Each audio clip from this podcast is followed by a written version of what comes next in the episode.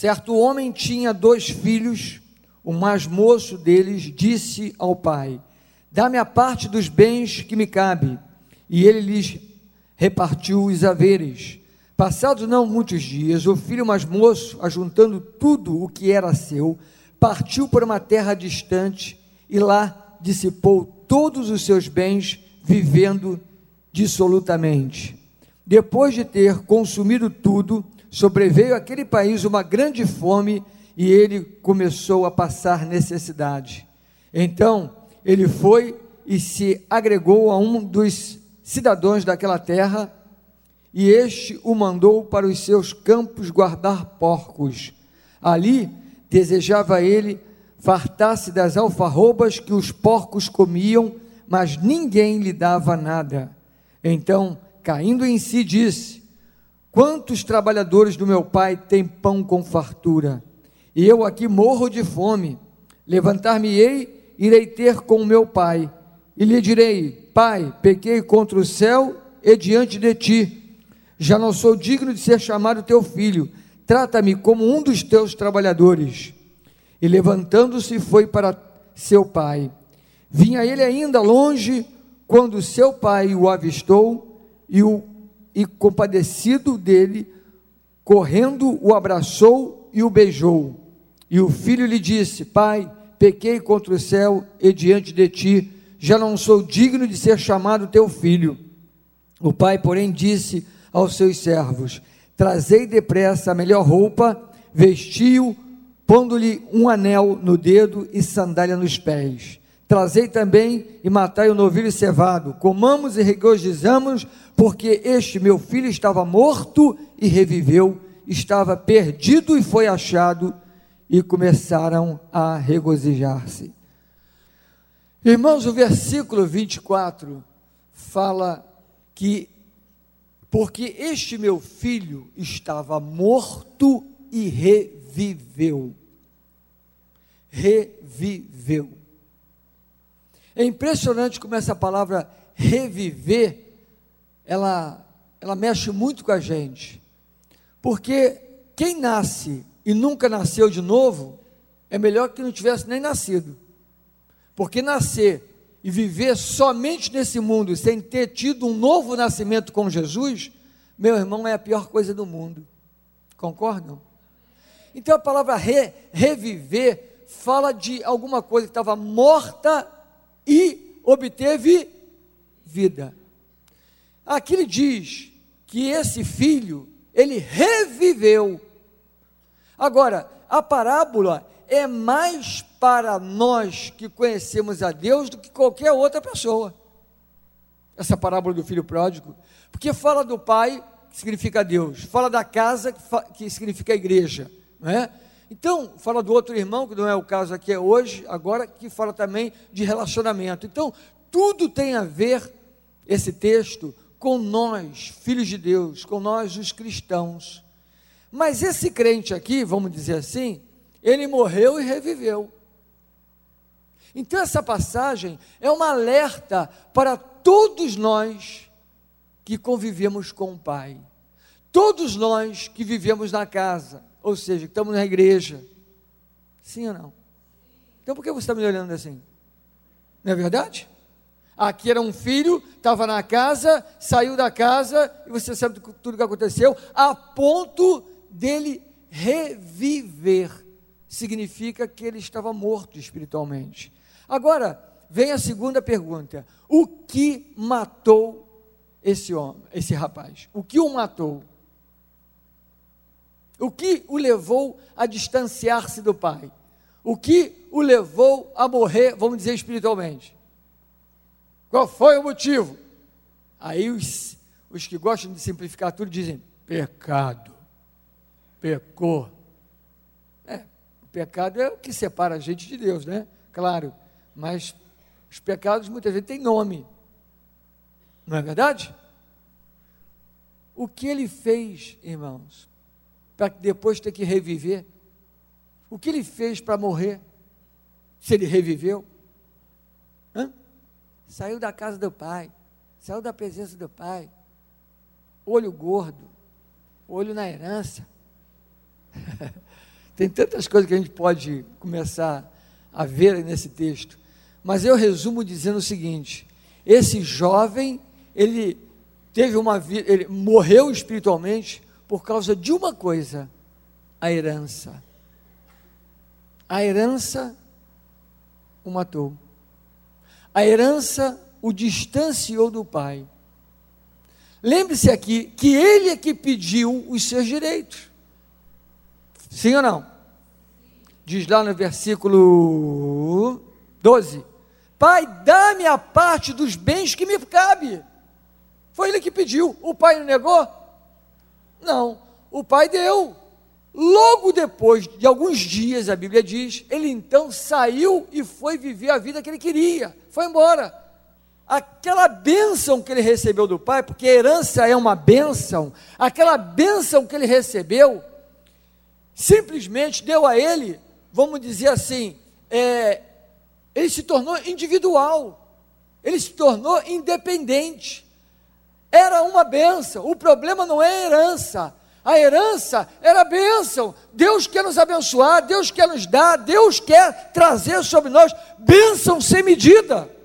Mas o problema é como está o nosso coração para receber o que Deus tem preparado. Como está o nosso coração? A conclusão que a gente começa a chegar é que tem gente dentro da casa de Deus que não está preparada para receber grandes coisas. Porque pode receber grandes coisas e tornar-se independente, tornar-se uma pessoa solitária, tornar uma pessoa que não precisa mais conviver com o pai nem a casa. Foi o caso desse jovem. Ao receber a herança, dias depois, ele vai embora, ele vai tocar sua vida, ele vai fazer o que ele quer. Então, ele fez o que dá na cabeça, ele está lá e está fazendo, está fazendo tudo o que tem direito, e de repente algo aconteceu, porque, queridos, não existe vida sem o Pai. Não existe vida sem Deus. Qualquer vida sem Deus não é nada. A pessoa pode ter milhões e milhões de dólares. Se ele vive distante de Deus, não significa nada para a vida daquela pessoa. Ela não é feliz. Sim ou não? A pessoa pode ter tudo, pode governar o seu próprio mundo, pode mandar em tudo, pode ter tudo na vida, mas se está distanciado do Pai, a vida dessa pessoa não significa nada. Sabe por que não significa nada? Porque ela não conta nada para a eternidade. A única coisa que conta para a eternidade é ter Jesus Cristo no nosso coração. Isso é o único valor que conta para a eternidade. E aqui, esse jovem, ele, ele dispensou tudo, ele abandonou tudo e foi embora. Foi embora com a herança dele. E ele foi e gastou tudo, fez tudo o que queria, e de repente aquele lugar passou por um problema, aquele país. E quando o problema veio, obviamente tocou ele também. E ele então começou a ver que o problema estava alcançando ele. E ele gastou o dinheiro todo, daqui a pouco está sem nada, se viu solitário, sem nada. E aí teve pessoas que o ajudaram sim, como sempre, o mundo tem sempre gente para ajudar. Mas ajuda, ajuda que o mundo dá, Irmãos, eu não sei se ajuda é para piorar. Foram ajudar, arrumaram um emprego para ele. Fazer o quê? Tratar de porcos. Porcos da Bíblia, o significado de porcos da Bíblia é demônios. É demônios. Aí ele está como? Ele está misturado com os porcos. Em outras palavras, aquele homem agora está totalmente envolvido com coisas malignas, totalmente ali voltado para aquelas coisas. E a Bíblia diz que ele passou fome. Ele chegou de dizer: Eu morro, estou morrendo de fome, eu estou com fome. Ninguém lhe dava nada. Ele desejou comer das alfarrobas que os porcos comiam. Olha que situação. Ele tinha tudo, ele estava numa boa, estava com o pai, vivendo muito bem, agora está passando essa dificuldade. Mas aqui, esse jovem nos deixa também uma grande lição para nós. E já que eu trouxe a introdução, agora eu vou pregar. Amém? Foi só a introdução para a gente entender o texto. Agora eu queria que você prestasse atenção no que aconteceu com esse jovem. Esse jovem errou, esse jovem está distanciado. Nós, qualquer homem de Deus, qualquer mulher de Deus, está na casa de Deus, convive com Deus, com relacionamento com Deus, pode passar por situações, não deve, não, é, não deve de jeito nenhum, mas a pessoa pode se distanciar de Deus. E tem muita gente que se distancia de Deus, às vezes pelo espírito de religiosidade, a apatia, às vezes um conformismo vai se conformando e tal, e daqui a pouco só está cumprindo uma liturgia, só está cumprindo ali um, um ritual evangélico, mas já está distante. Pode se afastar por muitas coisas, podemos nos afastar por causa de uma mágoa, uma amargura, uma decepção, pode nos afastar de Deus, podemos estar cumprindo só, como eu falei, um, um, um, calendário, né? Domingo e quarta, domingo e quinta, e vamos lá, e voltamos, mas a presença do Pai está tão distante. Ah, mas eu estou na casa do Pai, estamos na casa do Pai, mas a presença do Pai está tão distante, tão distante, como Ele diz aqui que Ele foi para uma terra distante. Qualquer distância não é maior do que distanciar-se de Deus. A maior distância é estar longe do Pai. Você pode estar em Marte, na Lua, mas estar distante de Deus é mais longe do que a Lua. Quantos estão entendendo? Aí o que aprendemos com esse jovem? O que aprendemos com ele está no versículo, deixa eu ver aqui, 20, versículo 20 versículo 18 e o versículo 20, quando diz assim: Levantar-me-ei. Versículo 20 diz: Levantando-se, foi para seu pai. Primeira coisa ele diz no versículo 18: Levantar-me-ei, irei ter com meu pai. Levantar-me-ei, irei ter com meu pai. É essa atitude que faz a diferença.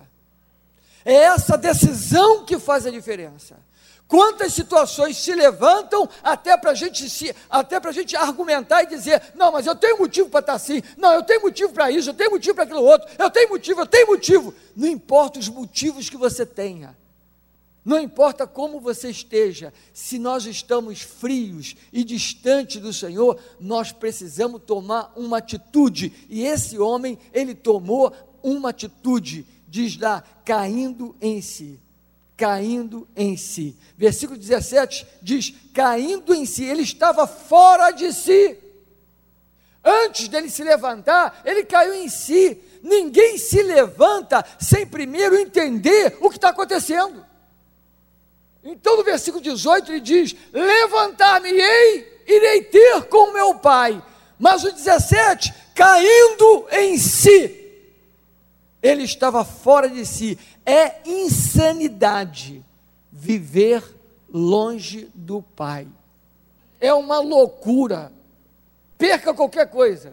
Abra mão de qualquer coisa. Faça qualquer coisa que você quiser. Mas não abra mão da presença de Deus na sua vida. Saia. Olha, você pode sair e dizer: Ah, Fulano fez isso comigo e estou chateado com ele. Mas já perdoei, está tudo bem. Eu não quero perder a presença de Deus. Quantos entendem, irmãos? Sabe como é, esse texto nos mostra o valor da presença do Pai, o valor de estar na casa com o Pai. Vamos valorizar o fato de estarmos na casa com o Pai. Eu conheço lugares, irmãos, que a igreja, se for a metade dessa aqui, a metade dessa aqui já é motivo para jogarem uma bomba e destruir tudo. Aqui nesse país nós temos toda a liberdade a igreja cresce, as igrejas vão embora, Deus move, levanta tantos líderes, tantos pastores, glória a Deus. Vamos dar valor à casa do Pai, meu irmão. Vamos dar valor ao Pai, vamos dar valor à presença do Senhor, que é a coisa mais preciosa para a nossa vida. Não tem nada, não tem, não, não tem como a gente comparar, é incomparável a Sua presença. Amém? Então ele se levantou Sim, se levantou. Mas um outro fato muito importante da vida desse jovem que traz um grande ensinamento para nós: ele se levantou no meio do seu problema. Foi no meio dos porcos que ele se levantou. Do meio dos porcos para a presença do Pai. No meio dos porcos. Quantas vezes tem pessoas passando dificuldade, passando pressão, passando por tantas lutas espirituais, está ali, está naquela situação, e ele até ora e diz: Deus, me tira dessa. Se o Senhor me tira dessa, eu prometo que vou ficar firme. Prometo que vou até dizimar. Me tira dessa, Senhor! Geralmente Deus não nos tira dos rolos que a gente se mete. Ou melhor, Ele até tira, mas primeiro Ele quer que você se levante do teu rolo. Ele quer que você se levante primeiro no meio daquela situação, porque foi você quem foi para lá. Aqui foi ele que foi, foi ele quem procurou. E ele então, no meio da sua dificuldade, ele se levanta. Ele se levantou no meio do problema. Em nome de Jesus, você vai se levantar no meio da tua adversidade, no meio do teu problema, no meio da tua dor, no meio da tua escassez, você vai se levantar para um dia novo na sua vida, em nome de Jesus. Você não vai sair para aquelas portas da mesma maneira que você entrou, você tem o direito de ser carimbado pelo poder de Deus nessa noite. Amém? Então, o levantar é atitude nossa é atitude nossa. Jesus falou lá em Lucas 10, 18: Eu via Satanás caindo como um raio, como um relâmpago, né, como um raio, depende da tradução. Quem caiu foi o diabo. O lugar de queda não é meu nem teu. Quem está no chão, pasmado, caído, amarrotado, amassado, é o Satanás nós nos levantamos pelo poder do Cordeiro. O fato de estar em pé é declarar: eu sei em quem tenho crido, e Ele é poderoso. Amém. Então, quando fala de levantar, é pessoal, nós temos que nos levantar da situação pela qual estamos passando. Ah, irmãos, tem tanta oração que Deus não gosta de, não gosta de ouvir, não. Tem tanta oração que Deus não ouve. Tem gente que acha que Deus é obrigado a ouvir tudo que é oração. Deus ouve a oração que fala a linguagem dele. Deus ouve oração de pessoas que estão sintonizadas com o que diz a palavra. A pessoa pode estar no meio do inferno. Se ela tem quebrantamento, se ela tem arrependimento, Deus vai no meio do inferno. Não estou falando inferno depois que morrer, não, tá? Inferno aqui, né? Porque depois não tem mais jeito, né, irmão? Senão vai, não vai ter gente interpretando errado. Opa, então vou curtir, vou para o inferno e lá eu clamo. Tu está roubado, meu irmão. Você e o diabo vão fazer uma parceria só. Que ele também está doidinho para clamar e não pode mais. Já era, já foi julgado e condenado. Graças a Deus, né? Então, escute bem: se você está passando uma situação de inferno na sua vida, você está distante de Deus, mas você se arrepender e você clamar, Deus visita qualquer inferno desse para agarrar você e para levantar você e tirar você de lá. Mas na medida que você se arrependeu, você já tomou a atitude de se levantar. O se levantar não é essa expressão de apenas fazer isso. Não Muitas vezes nos levantamos quando arriamos. Nos levantamos quando botamos a cara no chão e dizemos: Senhor, eu pequei contra o céu e contra ti. Senhor, eu errei. Ai, Deus! A gente arreia, se dobra, mas diante de Deus nós nos levantamos. Quantos entendem? Qualquer um que se dobra para o Senhor, ele está erguido diante do diabo.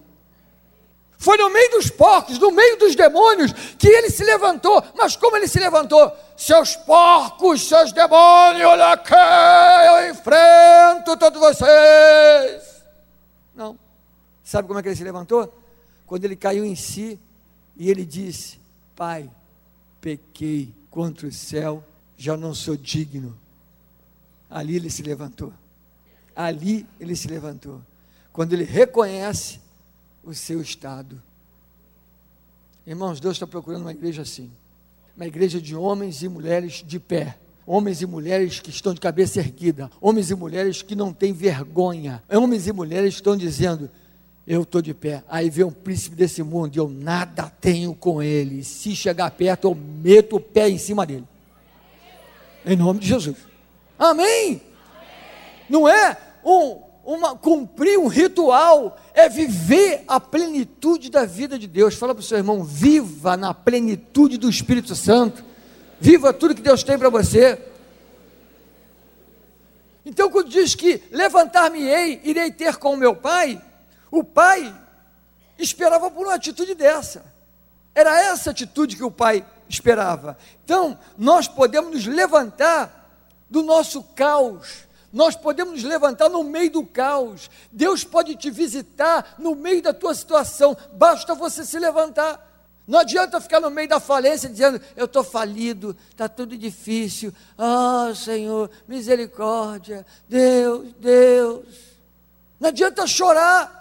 Senhor, tu está me vendo aqui? Estou passando, que brabeira, Deus. Ai, chora e bate com a cabeça, esperneia, faz biquinho. Não adianta. Olha, Deus não é comovido por lágrimas. Deus não se comove quando você fica irritado. Deus não se comove por você jejuar e jejuar. Temos que jejuar? Sim, mas jejuar com propósito. Está jejuando para quê? Estou jejuando para ver se Deus se toca, porque não aguento mais. Estou duro, falido, arrebentado. Estou jejuando para ver se, sei lá, se, se esse negócio toca lá ele, ele faz alguma coisa, porque está tá bravo. Não é assim, meu irmão. Quantos entendem?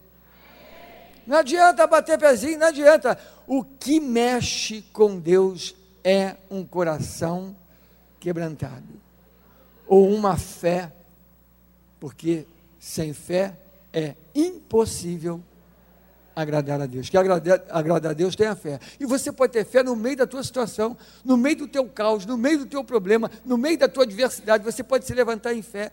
Você pode se levantar com uma palavra. Você pode dizer: Senhor, Senhor, Senhor. A situação mudou porque você clamou a Ele? A situação mudou porque você se levantou no meio do teu caos? Não, não mudou. Mas quando há um levantar, aí os passos que virão não é mais seu, aí é dele. Deus nunca vai fazer por você o que você pode fazer, mas você nunca vai fazer o que ele pode fazer. O que compete a Deus fazer, só ele faz. Só ele pode fazer. Amém versículo 17 e 18 diz que esse homem, esse rapaz disse: Aqui eu morro de fome. Então ele diz: Levantar-me-ei. Quando ele está com fome, morrendo de fome, ele não, não diz: Morrerei. Entendam as palavras. Ele, no meio do seu problema, ele não falou: Morrerei Pai, vou morrer, estou morrendo. Ele falou assim: Aqui morrerei de fome, levantar-me-ei, irei ter com meu pai. Olha que coisa impressionante. Ele entende que o lugar que ele está é um lugar de morte, mas que ele vai se levantar do lugar de morte para obter vida. Então é uma história. Parábola, filho pródigo, aleluia. A gente lê, é, foi, voltou, glória a Deus, abraçou, amém, glória a Deus. Mas quantas riquezas tem dentro desse texto? Quantas coisas preciosas para a gente entender o princípio, porque Deus age por princípio, irmãos. E nessa noite, Ele vai agir na sua vida. Se você, você pode estar pensando, se eu continuar do jeito que eu estou, eu vou morrer. Se eu continuar do jeito que está, eu vou acabar. Se continuar assim, eu já era. Então esse é o primeiro sintoma bom. É você saber que a situação do jeito que está, você vai acabar. Então você reconhece a situação e a próxima situação é o que? Se levantar no meio do caos. Você pode se levantar no meio do problema. Fala para a pessoa do seu lado, você vai se levantar em nome de Jesus no meio do seu problema. Então, o se levantar é o primeiro passo para Deus mover na nossa vida. O se levantar é o primeiro passo para você ver um milagre na sua vida. Sabia disso? É o se levantar. É aquela atitude do nosso coração. Na Bíblia tem casos como aquele paralítico que foi carregado por quatro homens, que ele não tinha fé, não pediu nada, e os quatro homens tiveram fé por ele, levaram ele na casa que Jesus estava, introduziram ele dentro daquela casa. E ele foi curado, lembram? Mas aquele homem não teve fé, alguém fez por ele. A Bíblia também nos mostra que nós podemos crer para outros. Ah, eu não creio, não gosto de Deus, olha, tô, não quero, estou por fora, não quero nada disso, não creio, não adianta que eu não me converto. Não quero igreja, não tenho raiva de crente, não quero saber. Mas Deus pode te curar, rapaz, tu está doente. Eu não quero. Aí você pode dizer para ele também: tudo bem, você não crê, você não quer, mas eu creio e Deus quer. E Deus vai te tocar, e depois que te tocar, aí tu decide. Aí, meu irmão, depois que Deus toca, difícil dizer não. Então você pode levar alguém a Deus. Você, com a sua fé, pode fazer alguma coisa por alguém. Agora, nós também temos que entender que a atitude nossa de nos levantar mexe com o Pai, mexe com Deus. Então o milagre acompanha a sua atitude de se levantar. O versículo 20, olha só. Levantando-se foi para o seu pai. Vinha ele ainda aonde? Longe. Agora, olha o que aconteceu. Longe quando o seu pai, vamos ver agora. Vamos, vamos, numerar, vamos numerar, tá? De longe, né? bem longe. Quando o seu pai o avistou. E compadecido, dois, dele, correndo, três, o abraçou, quatro, e o beijou, cinco. Uma atitude gerou cinco atitudes do pai. Ah, pastor, também, é, pai viu. Os detalhes aqui são lindos, irmãos. O pai o avistou de longe. Quem avistou primeiro foi o pai. Sabe por quê? O pai conhece os filhos de longe. As minhas filhas, elas se parecem. Às vezes até confundo, olha assim, confundo. Mas se botar elas andando de longe assim, eu sei direitinho quem é uma e quem é a outra. Os filhos têm um cheiro diferente, têm um andar diferente, têm um jeito diferente, e o pai conhece, a mãe conhece. O pai, quando avistou, como mesmo? Longe. Longe o pai viu, de longe o pai já falou: é ele! Eu conheço esse andar. Ele está magro, acabado, raquítico, mas é ele. Que é? Ah, teu filho nada, rapaz. Que é isso, cara? O cara todo arrebentado, todo rasgado. Olha lá, estou sentindo o cheiro daqui, está fedendo. Tá, teu filho nada, rapaz. Teu filho estava com a grana preta. É ele. É ele. Você sabe que há 31 anos atrás, Jesus me enxergou assim? todo rasgado, fedendo e torto, mas ele teve poder para me levantar. E são 31 anos que eu venho agradecendo e estou mais apaixonado ainda pelo que ele fez e tem feito. Aleluia!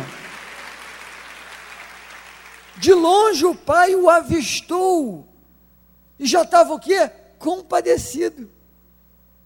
Esperou chegar perto. Te vi de longe, hein? De longe eu senti que era você. E aí? O que, que tu quer? Como é que é? Joelha! Ajoelha! Cara no pó. Cara no pó. Esfrega. Levanta. Joelha de novo. No pó de novo. Foi? Compaixão. De longe já tinha compaixão no coração. O pai não muda. O Pai está no lugar dele sempre.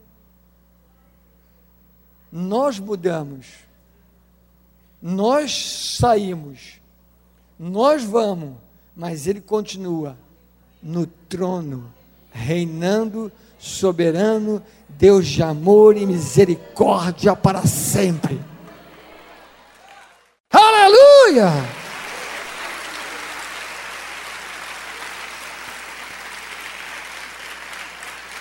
E diz que o pai correu. A Bíblia bota os detalhes. Para que botar esses detalhes, né, irmãos? E correndo. Quem correu? O filho? O filho já está todo sem jeito, irmão. O filho, quando viu o pai, deve ter ficado. o pai, compadecido, correu. Tem um ditado aí, né, Gilmar? Não tem um ditado, Gilmar? Corre para o abraço, não tem um negócio desse? Correu para o abraço? Saiu da Bíblia. é no meio do futebol que falam, né? Correu para o abraço! É aqui, ó. Está aqui, ó. Tudo está na Bíblia mesmo, não tem jeito. O pai correu para abraçar. O pai, pá! Isso significa que Deus tem pressa. O pai tem pressa para te dar um abração. Só um abraço? Não. Correu, abraçou e beijou. Isso mostra, sabe o que? A pressa que Deus tem em encontrar conosco, em envolver-nos com seus braços, proteção e nos beijar. Esse, o beijo significa o quê? A, in, a intimidade de filho, a, a, o relacionamento de pai com filho, o beijo, o carinho. O que, que o pai falou? Eu vou te abraçar, então, meu filho, eu queria muito te dar um beijo, mas primeiro vai se lavar. Está lá com aqueles porcos fedorentos, está fedendo a porco. Depois eu quero te dar um beijinho, tá? Mas vai se lavar. Lava essa tua cara. Não. Beijou aquele rosto sujo. Abraçou aquele trapo de gente. Ele continua fazendo a mesma coisa. Mas o mais bonito é que ele, depois que nos abraça, nos recebe, nos acolhe, a gente não continua mais o mesmo. Ele já mandou trazer roupa nova. Já mandou trazer sandália, anel de realeza. É assim que nós andamos nesta terra. Anel de autoridade do Senhor na mão, no dedo, sandália proteção para caminhar nessa terra. Porque você calçado com sandália, seus pés não estão tá na poeira.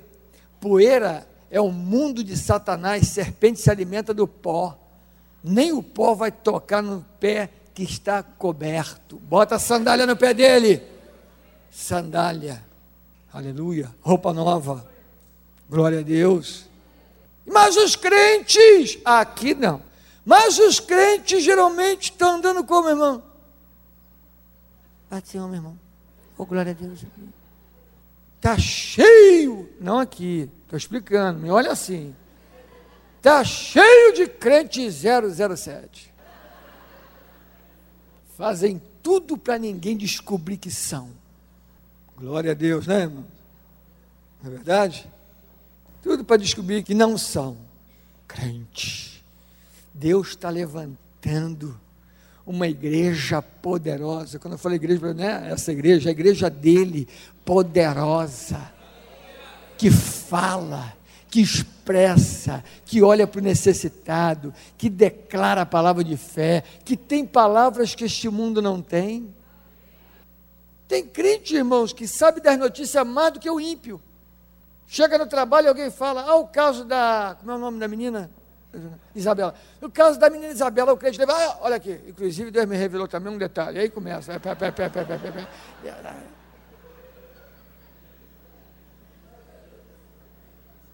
O pai o abraçou, o beijou, antes dele falar nada.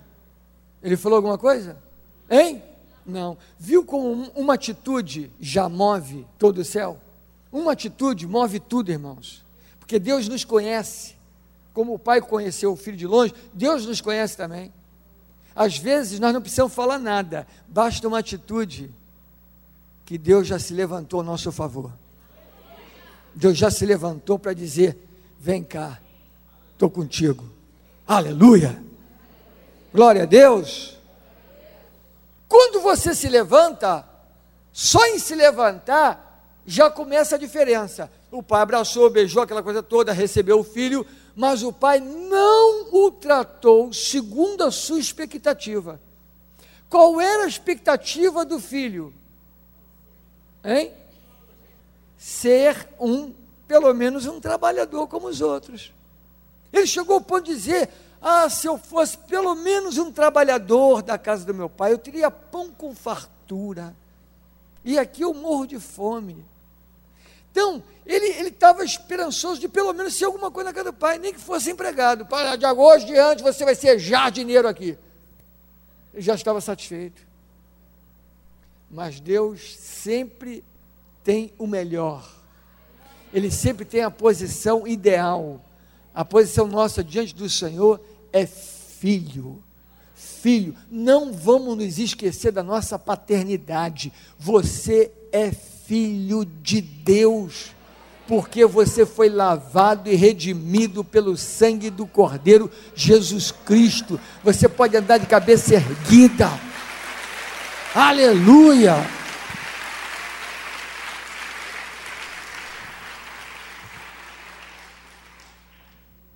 Então, quando nós nos levantamos, irmãos, quando nós nos levantamos, o que acontece? O Senhor já preparou tudo, só pela nossa atitude. Basta uma atitude. Basta uma atitude nossa para as coisas se reverterem, para as coisas mudarem. Lembra então lá do paralítico que eu falei? Quando introduziram, é interessante aquele texto, né? depois você lê em Mateus 9, que, é Mateus 9? Não, agora me perdi, é Lucas 8. Em Lucas 8, de lá que eles botaram para o, o paralítico no lugar que Jesus estava. Quer dizer, Jesus estava na casa. Eles tiveram que primeiro saber onde Jesus estava, calcular em cima do telhado onde é que era, porque senão o cara faz um buraco, enfia o paralítico lá no banheiro, Jesus está na sala. Enfia o paralítico no quarto, Jesus está na sala, adianta nada, o paralítico lá no quarto. É, ah, o que, eu estou fazendo aqui sozinho? Eles viram onde Jesus estava e abriram o buraco exatamente aonde ele estava. Vale a pena você se levantar, se esforçar para estar na presença do Senhor. Não era estar na casa. O importante não era o paralítico estar dentro de casa. Tinha muita gente dentro da casa. Gente dentro da casa para debochar de Jesus. Tinha gente dentro da casa para duvidar dele. Tinha gente dentro da casa para dizer: Quem és tu? Só Deus pode perdoar pecado. Tá? Tinha gente dentro da casa para blasfemar. Então o importante não era estar dentro da casa, o importante era ser colocado na presença de Jesus. Eles o, o colocaram na presença de Jesus. Aí Jesus, não vou pegar, né, senão a gente vai mudar a mensagem. Jesus falou uma coisa, né, provocou aquela coisa toda, aí depois Jesus falou assim: Para que saibais que o Filho do Homem tem autoridade sobre a terra, eu te ordeno. Qual é a primeira palavra? Levanta-te!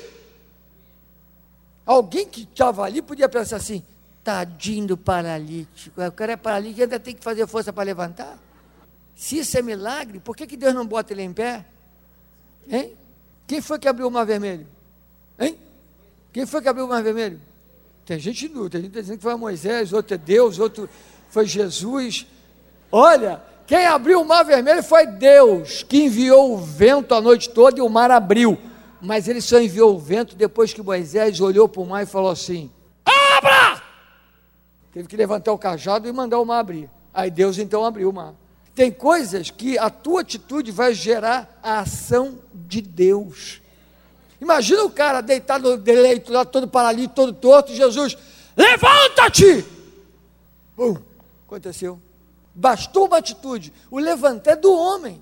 Porque Jesus falou: levanta-te, toma o teu leito e vai para casa.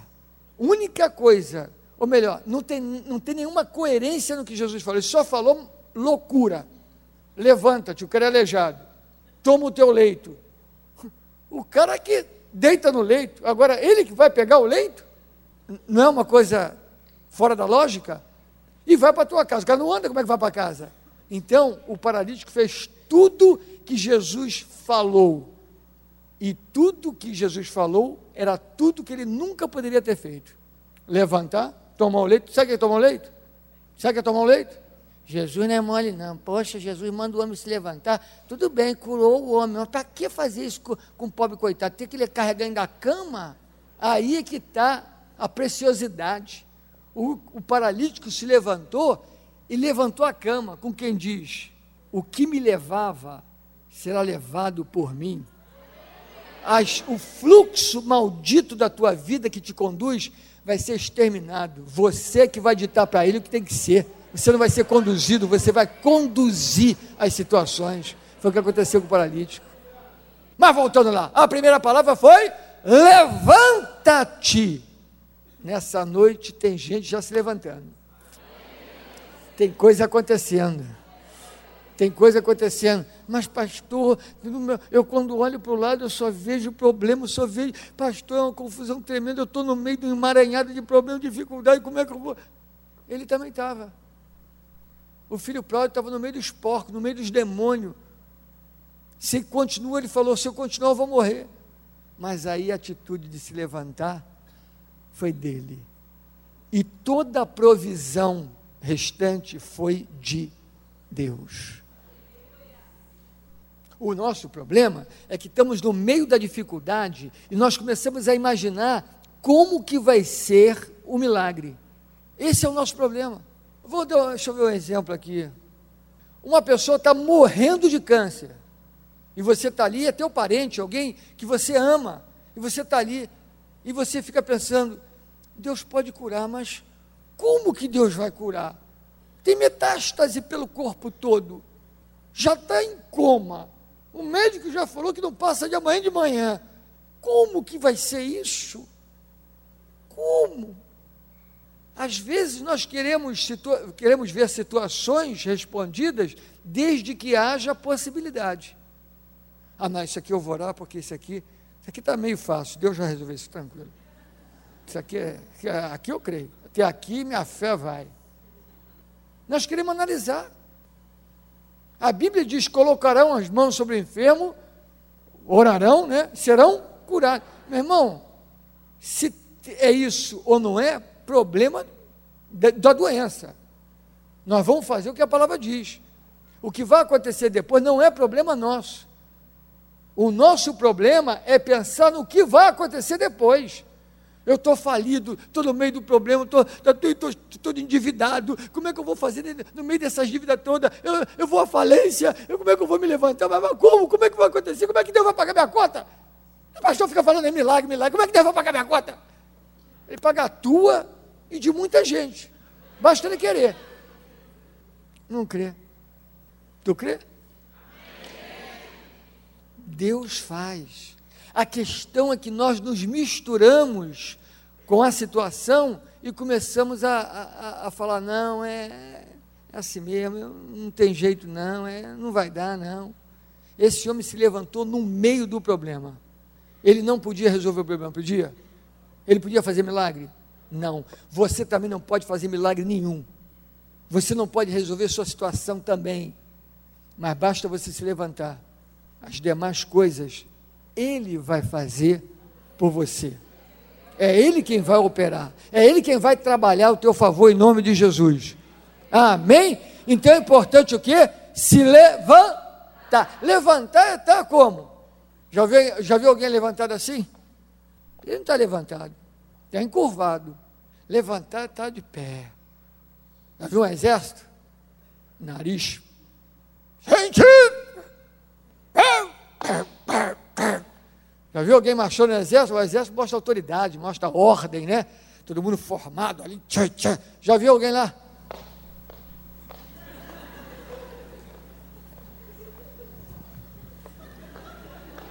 Já viu? Nem eu. Que ele está fazendo mesmo? Marchando para Jesus.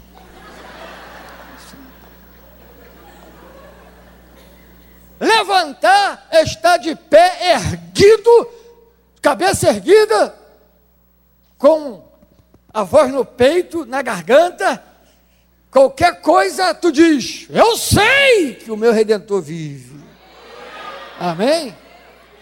Vamos terminar? Abre sua Bíblia em Lucas 21 para a gente terminar. Lucas capítulo 21. Vamos lá. Versículo 25. Haverá sinais no sol, na lua e nas estrelas, sobre a terra, angústia entre as nações, em perplexidade por causa do bramido do mar e das ondas. Já aconteceu isso, irmão? Hein? Já? Já mesmo? O que você lembra quando você lê esse versículo? Tsunami. Mas para para pensar e leia, tente lembrar, tente ler esse versículo há 10 anos atrás. Como é que é? Angústia entre as nações, em perplexidade por causa do bramido do mar, por causa da onda do mar. O mundo, As nações perplexas por causa de uma onda? A Bíblia tem um negócio que eu não entendo. Como que as nações vão ficar todo mundo perplexo, angustiado por causa de uma onda? Eu, hein? Então, quer dizer, se tiver uma grande onda em Copacabana, todo mundo vai ficar perplexo? Há 10 anos atrás, era assim que a gente ia analisar isso. Agora, você sabe por que a informática está tão evoluída? Ah, porque o homem, o homem descobre, o homem vai falar. Que o homem nada, meu irmão. É porque Deus é poderoso e Ele vai dando sabedoria aos homens para criar coisas para a própria palavra dele se cumprir. É só isso. Tudo que você vê de modernidade, de ciência, de tatatá que vai evoluindo, tudo isso tem que acontecer para a Bíblia se cumprir. Não é para que o homem, ah, o homem, grande ciência, hum, hum. é para a Bíblia se cumprir. Então, por que a gente hoje vê a informática, né? Tudo evoluindo. Hoje em dia, aconteceu alguma coisa dentro da Casa Branca, lá do Jorge Bush, todo mundo vai saber da vida do homem, vai para a internet na hora. Quando aconteceu o tsunami, irmãos, uma parte daquelas ondas nós vimos ao vivo. Passou gente morrendo na televisão no mundo inteiro, o mundo todo ficou. Quando os aviões entraram no World Trade Center em, em Nova York, o segundo avião nós vimos ao vivo. Sabe por causa de quê? Ciência se multiplicando. Mas não é para mostrar terror, é para se cumprir o que está escrito. Glória a Deus até aqui. Posso continuar? É o que eu falei, tem gente que olha esse negócio aí de, sei lá, de onda, de, de tribulação. Eu, eu leio, estou ficando todo arrepiado, não gosto nem de ler. Vamos continuar. Versículo 26. Haverá homens que desmaiarão de terror e pela expectativa das coisas que sobrevirão ao mundo, pois os poderes dos céus serão abalados. Isso tudo já está acontecendo, não está, irmãos? Então se verá o filho do homem vindo numa nuvem com poder e grande glória. Está quase. Amém? Você vê como é que as coisas estão indo. Está quase. Sim ou não? Agora presta atenção. Vamos, ter, vamos encerrar aqui. Presta atenção. Está falando aqui da vinda do filho do homem da vinda de Jesus. Aí fala de bramido do mar, fala dos homens desmaiar de terror, e tá, tá, tá. Isso tudo para você é estranho hoje? Hein? o medo, o terror, o pavor. Gente, se em Copacabana der uma onda dessa, vai até Caxias, vai varrer tudo. Se for na Barra, então pega Campo Grande, pega tudo aquilo ali. Setor Oeste, vai tudo por água abaixo. Misericórdia, Senhor, segura isso aí. Deus, os últimos dias serão dias terríveis. Olha, meu Deus do céu, me livra. Senhor, me leva para Jesus rápido. Oh, Deus. Não... Irmãos, isso tudo vai acontecer e vai ser a coisa mais normal para todos, para nós não nós estaremos, sabe como? Exultando, cabeça erguida, cabeça erguida, falando, pregando, declarando, porque o povo de Deus não é enganado por nada. Tem muitas coisas que a gente ainda não entende, só vamos entender na medida da sua aproximação, aí que ele vai revelar tudo. Então, querido, o que acontece? A igreja não vai ser pega como ladrão, que vem de noite como a, a, a, palavra diz: não, nós vamos estar tendo, porque Jesus está em nós. Então, em outras palavras, meu irmão, nós estamos de pé. De pé no meio da tribulação, de pé no meio dos problemas, de pé no meio das adversidades, de pé no meio dos porcos, de pé em qualquer lugar. Se você quer ficar caído, quebrado, arriado, é problema teu, porque até na vinda do Filho do Homem, nas, nas, coisas que vão suceder, nós vamos estar exultando e de cabeça erguida, marchando e declarando: essa é a posição que o Senhor nos colocou, essa é a posição que Deus te colocou, cabeça erguida e de pé. Levantar-me-ei! Levantar-me-ei!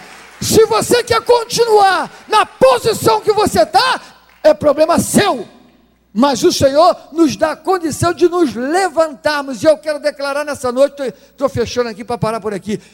Quero declarar no nome de Jesus. Tem gente hoje aqui se levantando para um novo dia na sua vida. Acabou o engano.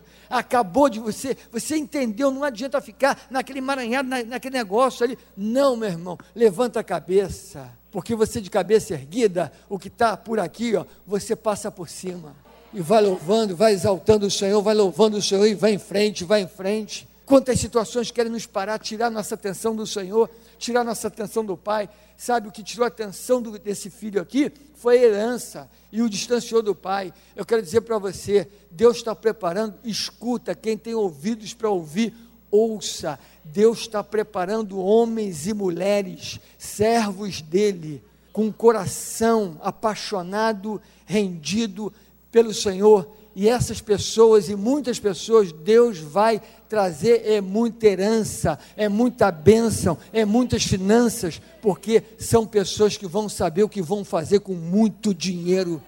O dinheiro hoje está na mão de muitas pessoas que não conhecem a Deus, mas Deus está levantando muita gente que vai ter muito sim para glorificar o nome do Senhor, fazer o que é para ser feito, a obra de Deus, ajudar e fazer coisas grandes. Sabe, meu irmão, não é o dia, não adianta falar, eu nunca quero ter nada, eu não quero ter nada, não quero ter herança nenhuma, quero ter dinheiro nenhum, quero ser, quero ter nada. Já tem Jesus para que ter outra coisa. Eu já tenho Jesus, para que eu vou querer mais coisa? Eu não quero nada. Mas por que, que tu não quer nada? Eu não quero não, porque viu o filho pródigo, ele teve herança e desviou. Eu, hein? Não. Se você quer ficar parado, estagnado, realmente não ande com Deus. Quem anda com Deus, ele está em ascensão, mudanças, bênção, coisas novas.